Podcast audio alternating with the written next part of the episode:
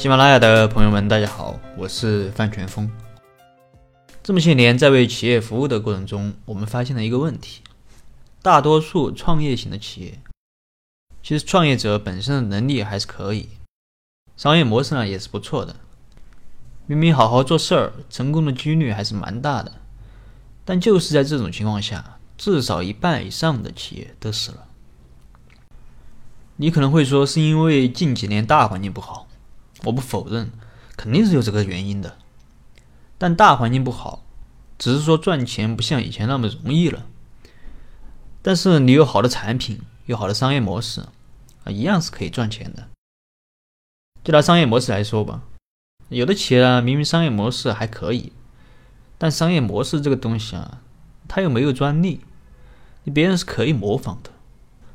如果你不能首先占据消费者的心智，在激烈的竞争中不能持续的创新、持续的优化、整合资源，那么你很可能就会被别人淘汰。那么为什么会被淘汰？我们研究发现啊，其中大部分还不是因为外部竞争者太强。你像现在，你什么时候听过一家企业直接打败另一家企业？失败者的问题，大部分还是因为自己内部出了问题，比如说利益问题，因为利益分配不均。导致团队瓦解的，那么这其实本质上就是股权的问题。那么股权的问题出在哪儿？这里啊，我总结了三种。第一种是利益分配问题。其实听了我前面几十期内容的朋友都知道，我多次强调这个利益分配问题。你说我们企业家创业为了什么？还不都是为了钱？不以赚钱为目的的创业，那不都是耍流氓吗？所以，如何分配好利益啊，就是企业最重要的课题。前面我也讲了，如何在股权分配时加入人力股。那么，人力股的加入可以解决一部分利益分配的问题，但并不能从根本上解决。因为创业之初所定下的持股比例啊，可能在当时看来是完全合理的，但是谁又能保障以后一直都是如此呢？而且，人啊，往往有这种心理，就是。总认为自己贡献更大，那企业没了我肯定是不行的。那么在企业没有赚钱的时候，我还能忍一忍。那一旦赚了钱啊，那矛盾就开始慢慢出现了。如果矛盾累积到一定程度，又不能很好的调和，那么合伙人之间很可能就会分道扬镳。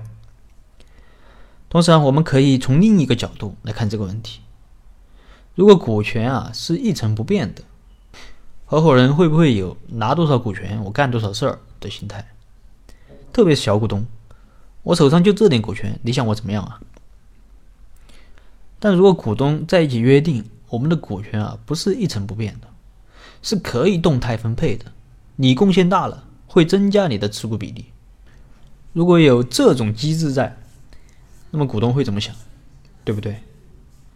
所以这就是第一个问题，利益分配的问题。第二种。权力分配问题，或者说决策机制问题，这个问题啊，往往是出现在经营过程中，企业有了一点成绩之后，那么这个时候，合伙人之间可能会对企业的未来，或者说在经营理念上有不同的看法。这种分歧出现之后，合伙人之间又没有办法达成一致意见，同时企业也没有解决这种问题的机制。就是当理念上发生分歧，还能够齐心协力走下去的机制。那么有朋友说，应该一开始就找志同道合的人，但是实践中哪有那么好找？而且有些问题啊，一开始合伙是看不出来的。比如说，有的人他一开始很聊得来，但并不代表价值观就完全一致啊，对不对？哪有百分之百契合的人啊？肯定都是有矛盾的。同时啊，我们换个角度来看这个问题，有分歧也不见得是坏事。不同的意见啊，可以碰撞出火花。如果企业完全都是一种声音，对，是可以解决内耗的问题。但往往一个决策的失误就可能导致企业的失败。所以重要的是设置一种决策机制，让不同的意见可以统一，让彼此可以求同存异。这是决策机制的问题。那么第三种是约束机制，或者说退出机制。创业，往往是比较艰辛的，几年不赚钱可能都是常事。说实话，我们有的合伙人啊，他不见得有这种毅力。你长时间看不到收益啊，看不到希望，可能有的合伙人就打退堂鼓了。你想啊，本来企业现在就很艰难啊，如果这个时候有人退出，对其他合伙人来说，无论是心理上还是生理上，都会造成很大的影响。你心理上就不用说，肯定就是信心上的影响。那么生理上呢？你找个人，你肯定其他的合伙人更忙了。那么这个时候啊，企业很可能就这样散了。那么这个时候就需要一套机制，能够约束合伙人。既然要一起创业，那我们就好好干，不要想来就来，想走就走。还有的情况，比如说，有的合伙人在创业的过程中啊，渐渐就掉队了，他无论是能力还是其他方面都不再适合企业了。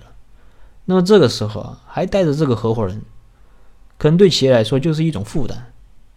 当然，你从感情上讲，我们不应该抛弃我们的战友，但带上他，呃，可能大家都会死。这个时候啊，最好设计一种机制，让合伙人能够好聚好散。那么这就是三种因股权而死的企业。那么在接下来的节目里，我将围绕这三种死法，和大家一起展开深入的探讨。好了，今天的分享就到这儿。如果你有疑问，可以跟我留言或者添加我的微信，我们再深入沟通。